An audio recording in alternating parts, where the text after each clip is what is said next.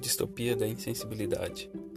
Há pouco tempo atrás eu acreditava que minha geração havia experimentado um período de grandes transformações e que eu, ingênuo que era, teria vivido momentos históricos. Cheguei a pensar que ter visto o fim da Guerra Fria, a redemocratização do Brasil, o impeachment do primeiro presidente da era democrática e outras coisas mais faziam de mim uma testemunha ocular desde a infância, e que essa sociedade pós-moderna viveria agora pequenas crises isoladas e teria um período contínuo de progresso e evolução do pensamento. Foi num dia comum de trabalho que percebi que não era bem assim. Era uma manhã qualquer, não me lembro qual dia da semana, e eu estava trabalhando na zona rural de uma cidade do interior, quando de repente ouvi os colegas comentando, ainda de forma confusa, que o mundo estava entrando em uma guerra. Era o início real do século XXI, mostrando que nada mais era como antes. Hoje as pessoas se lembram dessa data apenas recordando do ataque ao World Trade Center. Mas o ataque terrorista não se restringiu às Torres Gêmeas. Atingiu também o Pentágono e por pouco não atingia também Washington. Um novo mundo nada admirável começa a ser desenhado diante de nós. Lembro que desde muito cedo aprendemos ou fomos induzidos a acreditar que os Estados Unidos da América eram o ideal o exemplo de sucesso, segurança e progresso para o mundo. E que sim, tudo ficaria bem, pois no final os Estados Unidos salvariam a humanidade. Neste mundo ingênuo, ilusório, quase infantil, criado pelas ideias do imperialismo cultural, os Estados Unidos representavam a fortaleza inviolável, o lugar mais seguro do mundo. Nesse dia houve sim o fim do mundo, ou pelo menos o início de um novo.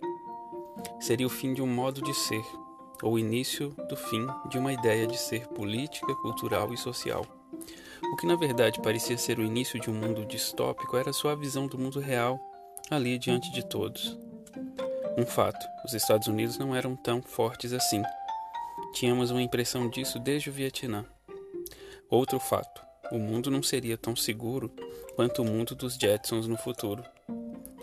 Então, logo vieram outros eventos e efeitos globais a guerra contra o terror, um tsunami com ondas de 30 metros de altura em 2004 no Oceano Índico, com cerca de 220 mil mortos, uh, um terremoto em Sichuan, na China, com 87 mil mortos, uma crise econômica sem precedentes em 2008, a pior desde a crise de 29.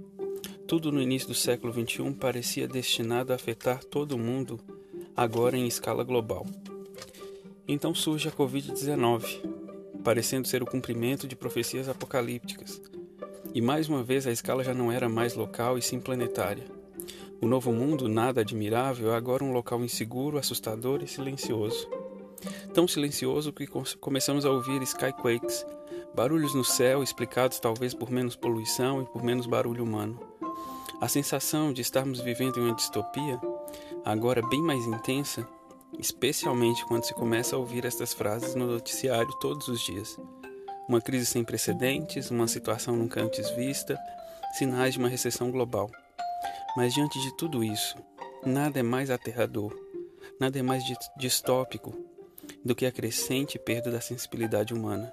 Isso mesmo, diante de tantas tragédias em escala global, a maior tragédia humana está acontecendo localmente, sutilmente diluída, nas já precárias relações humanas, nas desarmonias familiares, no aumento da violência doméstica por causa da quarentena, na perda de reverência e respeito às famílias enlutadas, na morte asfixiante de cidadãos negros americanos.